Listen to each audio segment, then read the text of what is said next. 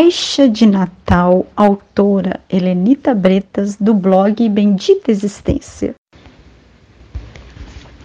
Sempre comemoramos em família, de uma forma muito festiva e cheia de alegria, um Natal cheio de pompa. Os irmãos chegavam cedo para o preparo da festa.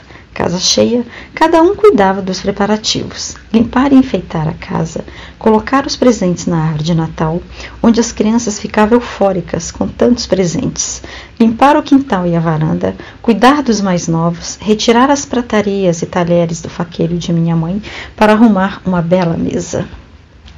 A cozinha entrava em reboliço. Eu meu irmão Heitor, os cozinheiros na casa, cuidávamos dos comes e bebes durante todo o dia.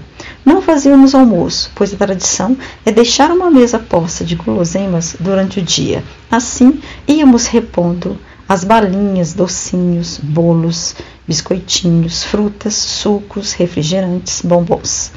Todos ficavam à vontade para comer o que quisesse e a hora que quisessem. Claro, tudo isso além da preparação de uma ceia farta: o peru, o arroz, o salpicão, a farofa, as saladas, os sorvetes, tortas de bis, frutas e muitas bebidas.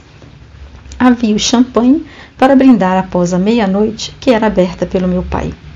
Nós dois ficávamos o tempo todo na cozinha até quase a ceia.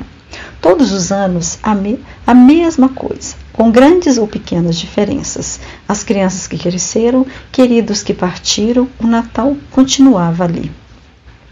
E num desses natais aconteceu um momento muito especial. Minha cunhada Carmen, esposa do meu irmão Hugo, teve uma brilhante proposta e nos apresentou.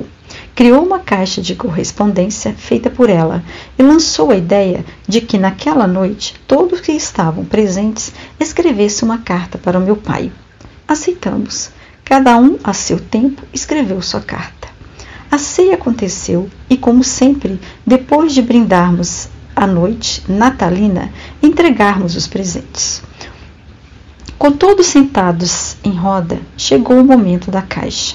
Ela foi colocada no centro da mesinha da sala e, uma a uma, as cartas foram retiradas e lidas para o meu pai. Ele, em pé, Encostado na parede, muito emocionado, escutou em silêncio todas as cartas e, no final, agradeceu a todos com lindas palavras. Eu nunca me esquecerei.